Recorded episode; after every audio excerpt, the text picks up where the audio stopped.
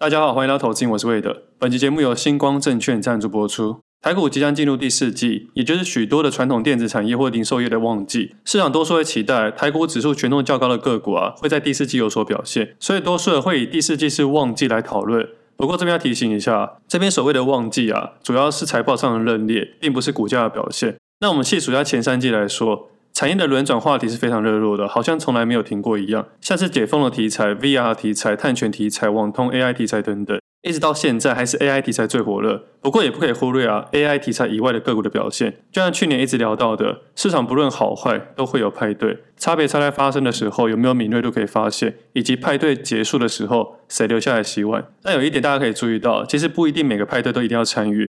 很多人不断去追求题材，反而乱了手脚。在市场轮转快速的时候，没有信心，没有资金，或是动用到生活的资金来影响到自己的生活。而对我来说，提早准备的工具跟策略是非常重要的。今天要介绍的星光证券定期定额功能，很适合小资族拿来存股以外，也很适合当做你分类的账户，把长期跟短期的资金分开，当做一个有效管理资金的一个方式。而星光证券在定期定额功能上面啊，帮大家精选的优质且多元的标的，全新上架像是 AI、全球化、高股息、五 G 或 Apple 等热门概念股啊，可以让投资有多元的选择。首次定期定额还有送五百元手续费抵用金，之后每一年续扣都会再另外送五百元抵用金。那如果还没开户的听众朋友啊，新开户可以享有连续六个月电子下单每月一百万元的手续费震撼价，开户还送证券加期货手续费抵用金三千元。这个抵用金不管是定期定额零股或一般下单都可以使用。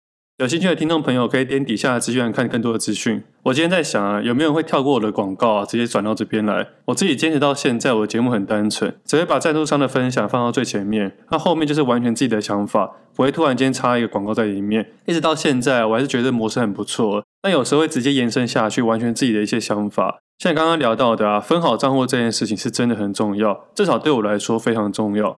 首先，你先切割你的生活跟投资的资金。接着再把你的切割的资金分成短线跟长期，光是做好这两个动作啊，你就会跟别人差了非常的多。至少会在你想要下单或需要下单的时候做出差异。可能平常交易的时候没什么太大的感受，但真的需要用到的时候，会感受非常的明显。就像钱这件事情啊，平常没有做好一定的配置啊，当你真的需要用到钱的时候，选择就会相对少很多。钱到最后啊，只是让你选择的一种工具而已。时常会听到很多人说投资自己是最好的投资，我觉得这件事是对的，也是错的。对的地方是啊，我觉得一定要想办法投资自己，让自己的能力啊，在未来得到加成的效果。而这个能力比较难熬的是，它是无形的，很难有个确切的答案。但错的地方是呢，并不是所有花钱在自己身上都是投资自己，主要还是要看你未来想要走的方向，以及啊，你本身有没有信心，把资金投资到自己的身上的时候，在未来会有成效。简单来说啊。你现在手上的十万块，在未来，有没有办法让它变得更多更多的钱？而这件事情没有人可以帮你做决定，你只有自己可以做决定。你有没有信心？它不只用在投资自己身上啊，它用投资在股票市场也是一模一样的。像现在一定有一大堆老人家跟你说啊，买房子是最好的投资，但不要忽略了，股票市场还是很多翻倍再翻倍的股票。而如果每个人都看得到人生的右侧答案啊，当时应该会 all in 贷款冲进去。但重点就是，我们都看不到右侧的答案。所以信心的程度对自己跟投资市场，才是你要不要投资最后的答案。像刚刚说到的，先切割生活，再切割资金，我觉得效果不错。接着再把投资的资金分成短期跟长期，因为我自己大概切割所有投资人大概分两类：短线投机、长期投资。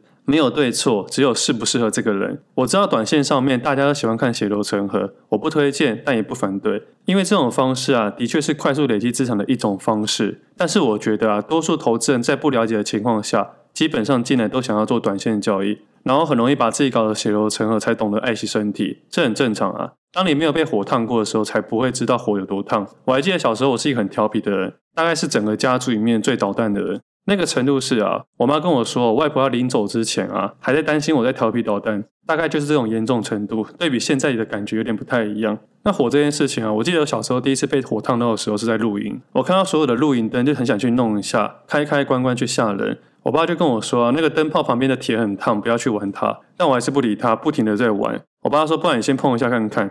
我还记得我真的跑去弄它，结果手烫到直接长水泡。从此之后我就知道火有多烫。那从此之后我也不再乱玩那个开关了。疼痛啊，果然是最好的成长。那回来聊一下切割长短线的好处啊。现在刚好碰到，就跟大家聊聊。我分享的东西就是此刻市场正在发生，或是我正在做的事情。不会去过度预测未来的走势，但对未来可能发生的趋势啊，做出一些对策，而不是过度预测。这是我聊投资的方式。如果是新加入的听众朋友，听到这边可能会失望，这边不推荐任何股票跟买卖，讲的都是很实际的交易，不过我查不到。那回到交易这件事情啊，从七月二十三号脸书贴文到七月底这段时间降低了部位，接下来到八月份左右，大概三周的时间，一直到上礼拜啊，也没有太多观察类股。即使 NVIDIA 财报公布的那一天啊，台股的开盘大涨一百九十三点，那天也没有。客观没有就是没有，自己也不会硬去贴 NVIDIA 盘后大涨的热度跟流量，我自己觉得没有帮助。不是说这个讯息没有帮助，我觉得这讯息非常有帮助，但是对当下的交易者来说没有帮助。投资人可以去切割这个想法。资讯来到的过程中会经过多少人的手上？而如果每一个交易者都等到确定的时候才要去买，那我们花了这么多时间做投资跟交易的人不都傻瓜一样？我只能说，它对于长期投资的验证跟趋势是有帮助，但对短线的交易者来说没有帮助。现在才过几天的时间，可以去看当天财报公布啊，一大堆吹捧财报的好消息。接着啊，晚上美股开盘直接下杀，脸就会变得肿肿的。我自己的脸皮比较薄，所以不太喜欢被打脸。虽然很常被市场打脸啊，但既然能闪就闪。短线上简单来讲，即使加权指数大涨，也没有新的族群的表现，所以当天没有观察的类股，对我来说是合理的。所以从上个月底开始降部位至今啊，利用几个切点，已经把左侧的部位全部打进去了。而右侧也利用这段时间找到几个族群表现还不错，主要是 PCB、封测、网通，当然还有原本强势的电脑周边类股，还是目前的主流股。其实这波行情啊，主要找的不是电脑周边这一种一线的，因为基本上现在大概每一个人都在讨论电脑周边，也就是 AI 类股啊。而之前的节目讨论到，要去思考现在除了电脑周边以外啊，有没有资金可以停泊的地方？这其中的差异是交易的周期跟交易的期望值。我知道讲到这边好像有一点点复杂，有点难。不过基本上理解我的概念逻辑啊，应该是刚刚好而已。所以我这边重新再切割一下，左侧基本上就是一年一到三次的机会，会在每一年的行情做出判断。今年因为行情跑得很快，所以在今年年中的时候把美股的部位调降，将空出来的现金将原本年初的左侧部位切割两笔。第一笔投入的债券，以投资等级公司债为主。而简单来说啊，投资等级公司债就是那些你听过的那些公司。绝对不是那些你没听过的高收益乐色债，在今年年中完成了，但也不否认的是啊，债券的资本利的部分还是未实现损失，所以在这次配置左侧的配置里面，其实有把债券列入我的其中的考量。不过最后决定也没有把第二笔的资金投入债券，就在第一笔里面完成了，没有再加满部位。因为相较之下，我认为股票现在的机会比债券好一些些，而债券这件事情最后回到面额周期就放比较长一点点。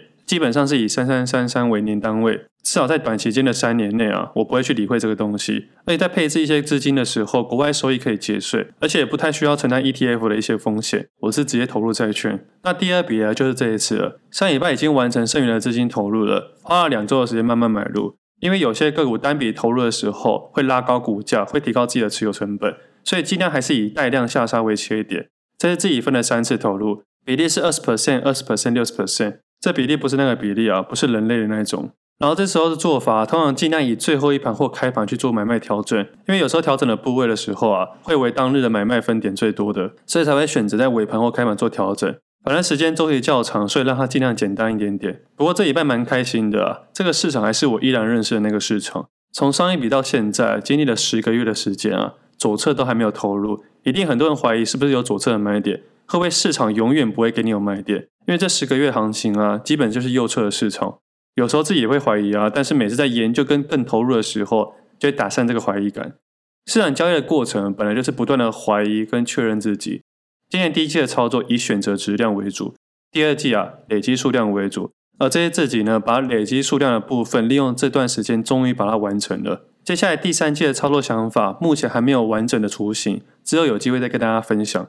不一定是加，不一定是减，不一定是换其他的金融商品。从我交易的第一天开始啊，到今天为止啊，我从来没想过我会买债券，因为它真的很无聊。不过因为市场是动态调整，市场给我什么样的东西，我尽量把资金放在优势的地方。这是我利用过去的经验做到现在能做的事情。而未来会怎么走不确定，而我自己会跟着市场动态调整。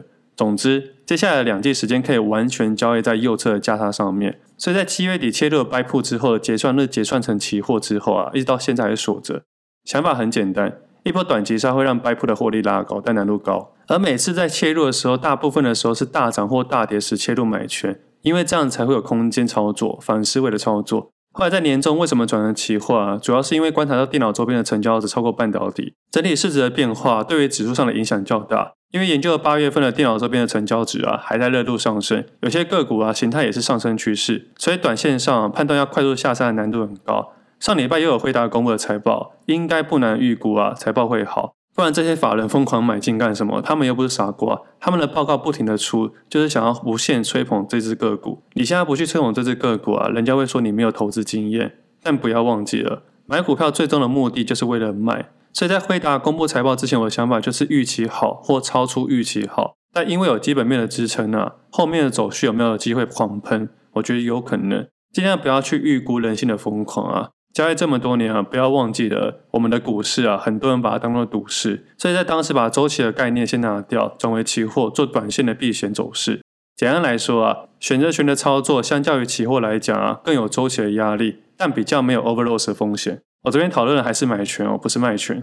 但因为期货有做出对手的动作啊，就可以瞬间拉低那个风险值。意思是啊，即使财报开得不错，再带来一波上涨行情，会有未实现的损失，但即使不如预期的情况下。也可以在震荡之中利用价差离开或补单，这点在我自己的交易上面做得到。但如果选择权的话，因为周期的影响，就很难利用价差降低损失。不是完全做不到，是相较之下难度非常的高。所以在当时的状况就改成期货单，在转换金融商品的时候，同时啊也开始敲左侧的部位。主要分三次，基本上都黑 K 切入，一边避险一边打单，所以在当时才把我自己的右侧部位降到很低，因为要先专心处理一下左侧的部位，而也刚好那段时间没有观察类股，即上次这么长没有观察类股是去年十月中，但是我没有暗示说现在就是低点，只是对我自己交易的逻辑跟观察来看，可能对我自己心中是相对值，而在做转换工具的操作跟避险商品方面啊，自己在打单的时候会更舒服一点，所以留着一些空单站在此刻比较自在。现在市场当日冲销买卖金额占市场总成交值的四成以上，基本上整个八月份都超过四成。那另外的八月九号、十七号、十八号这几天啊，超过四十七 percent 以上，接近五成。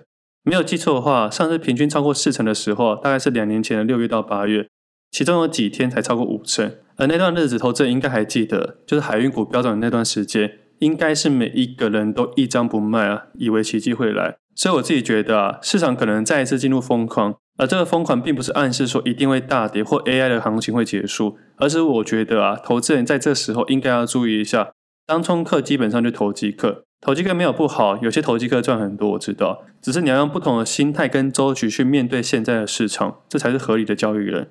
热度高的地方就会有大震荡，有大震荡就会有大价差，也会挪出损或益。这里上周我用了新的操作切入新的部位，这操作不是什么抄底啦，我自己心中认为它是第二波交易。我没有分享过，因为难度高、死亡率高，但是蛮适合我的，而且这个时候很容易被其他人注意到。总之啊，转换交易工具是为了周期跟行情的关系，看到的操作是结论，不是思辨的过程。对比一个月前在节目上讨论的，悄悄离开某一只 AI 概念股，而对比上周五呢，又再一次的重新投机。而对于 NVIDIA 财报数字那两天啊，其实没有特别的钻研，在当天虽然知道开的数字，也知道盘后的变化，但真的只有到这两天才真的去细看。毕竟在我心中，投资跟交易是两回事。而要看财报的细项内容，应该上网可以看到一大堆资料，所以这边就不聊数字了。而今天的分享也比较难一点点，再带入数字的话，相信所有人都会睡着。简单来说啊，左侧完成转换的工具是因为商品的周期。而对于 NVIDIA 财报公布，没有特别的期待，没有去期待大家早已期待的事情，专业在市场的交易里面。那回到右侧的讨论逻辑啊，这段时间观察到 PCB、封测、网通跟连接器蛮亮眼的，这里就会比较针对这部分的个股啊，去放资金或开始研究细节的交易。但除了要比较认真第二波交易以外，新配置的右侧都还在试单，还是会先发散在集中的方向去筛选。国际股市目前偏弱，市场的焦点还在电脑周边身上。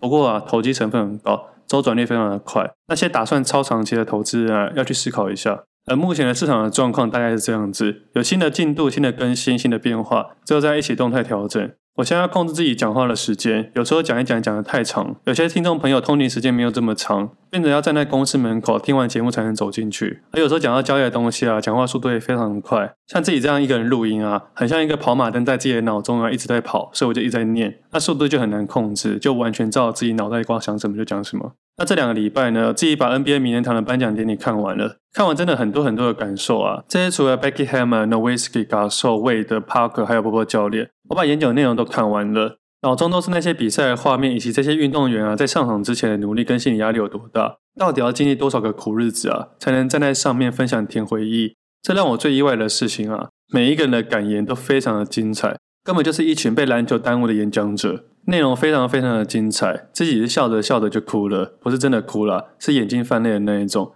因为这些球星啊，就真的是我那个时代的球星。虽然 Jordan 非常的有名，是篮球之神，在我这个时代啊，更能感受到 Kobe 带来的震撼感。也很可惜的是啊，听不到 Kobe 在获奖时的感言，但他对我们这世代影响真的很大。因为 Jordan 的全盛时期我还很小，印象中没有看过他完整的比赛。像战神艾弗森也是一样的。我记得小时候国中的时候啊，不知道谁跟我说啊。戴上袖套会提升运球能力。小时候真的相信他，真的买，真的戴了。运球能力倒是没有提升啊，提升了蛮多搞笑的能力。不停的吊球，被教练骂得跟狗一样。在别人练战术的时候啊，我被罚去运球跑操场。所以比起 Jordan 跟艾弗森啊，应该是我前一代热爱篮球的人比较震撼。我们这一代就是 Kobe、Carter、Allen、Duncan、O'Neal 这些名人堂的这些人。那影响我最大当然是韦德啊。我就喜欢那种低调又有杀伤力的球风，好像静悄悄在场上让对手血流成河。这可能也是影响到我自己后来的交易风格吧。看了每一个人的演讲啊，有欢笑有泪水，最后你都知道啊，这就是时代的眼泪。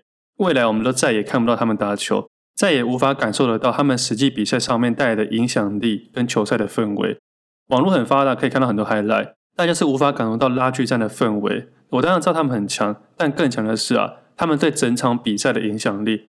不是只有单单几个 highlight 那几球而已，就像投资市场里面啊，你看到那些对账单就是别人的 highlight 而已，但是多数人看不到他们背后的努力跟细节，我们无法知道别人的资金是从哪里来，说不定我们目标的终点只是别人的起点，而会丢出来的东西多数都只是 highlight 而已。在这边不是要酸别人，只是要跟大家分享的是，highlight 以外的东西啊，其实有时候比 highlight 更精彩。